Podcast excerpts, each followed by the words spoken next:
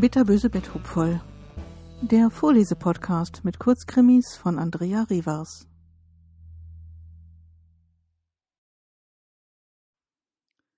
Es grünt zu grün. Bärlauch waschen, trocknen und kleinschneiden. Dann die Pinienkerne ohne Zugabe von Öl leicht anrösten und den Parmesan frisch reiben. Geschnittenen Bärlauch mit Pinienkernen und Parmesan mischen. Mit dem Mixstab bei niedrigster Geschwindigkeit Bärlauchgemisch und Olivenöl vermengen. Fertiges Pesto mit Pfeffer und Meersalz abschmecken.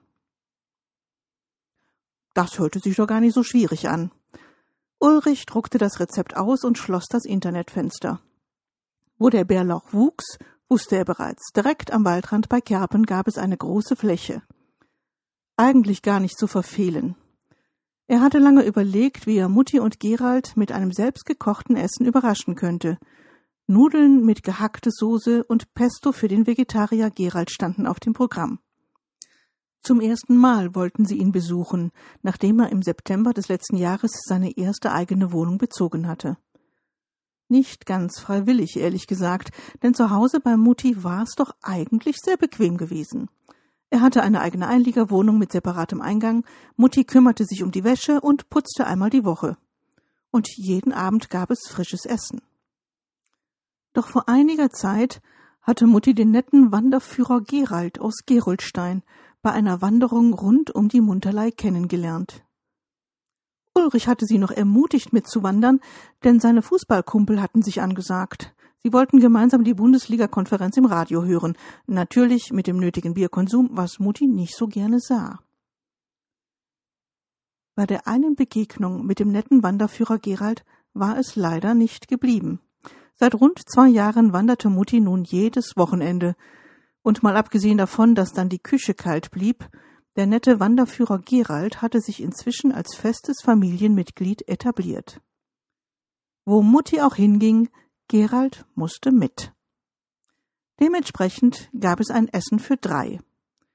Da hatte sich Ulrich etwas ganz Besonderes ausgedacht, um Gerald eine Freude zu machen, denn Gerald aß leidenschaftlich gern Pasta mit Pesto. Eigentlich war Gerald der Auslöser für Ulrichs Entschluss gewesen, endlich auszuziehen, denn seit er das Leben seiner Mutter begleitete, mäkelte diese nur noch herum, an Ulrichs Arbeitshaltung, seinen Kumpeln, seiner Faulheit, seinen Klamotten, einfach an allem, wollte plötzlich nicht mehr abends für ihn mitkochen. Und meinte, er solle sich doch jetzt wohl mal selbst eine Waschmaschine anschaffen, sie wäre schließlich nicht seine Putzfrau. Jahrelang hatte sie das nicht gestört, hatte ihn gehätschelt und gepäppelt, so sehr, dass es ihm manchmal schon auf die Nerven ging. Von einem Extrem ins andere. Jetzt konnte er ihr gar nichts mehr recht machen. Hm. Also war er ausgezogen. Ganz schnell, hatte sich auch gar nicht lange umgeschaut. Es war sowieso nur provisorisch, denn er hatte völlig andere Pläne. Und da gehörte das Bärlauchpesto dazu. Lange hatte er diesen Tag geplant. Eigentlich schon, seit er erfahren hatte, wie giftig Herbstzeitlose waren. Da hatte sich die Krimi-Wanderung zur Muttis Geburtstag doch mal gelohnt. Die Fundstelle hatte er sich gut gemerkt. Die krokusartigen Blüten ließen sich ja kaum übersehen. Natürlich waren die Blätter viel interessanter. Und so war er einige Tage später losgezogen, um mehrere Pflanzen auszugraben und sie bei sich zu Hause in einen Blumenkasten zu setzen. Er hatte sie regelmäßig gegossen und sogar ein wenig gedüngt. Nun war der richtige Zeitpunkt, sie wieder auszupflanzen, mitten ins Bärlauchfeld am Waldrand denn sein Bärlauchpesto würde von ganz besonderer Art sein.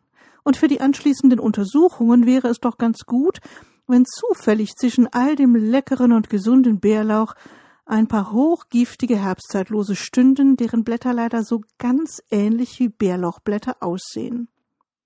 Wie hätte Ulrich als leidenschaftlicher Nichtgärtner den Unterschied erkennen sollen? Und so würden Leber und Nieren von Gerald ihre Dienste versagen, die Lunge sich mit Wasser füllen und das Herz aussetzen. Tragisch. Ulrich würde Mutti natürlich trösten. Vielleicht sogar für eine Übergangszeit wieder in die Einliegerwohnung einziehen. Nur damit sie in dieser schweren Zeit nicht so alleine ist.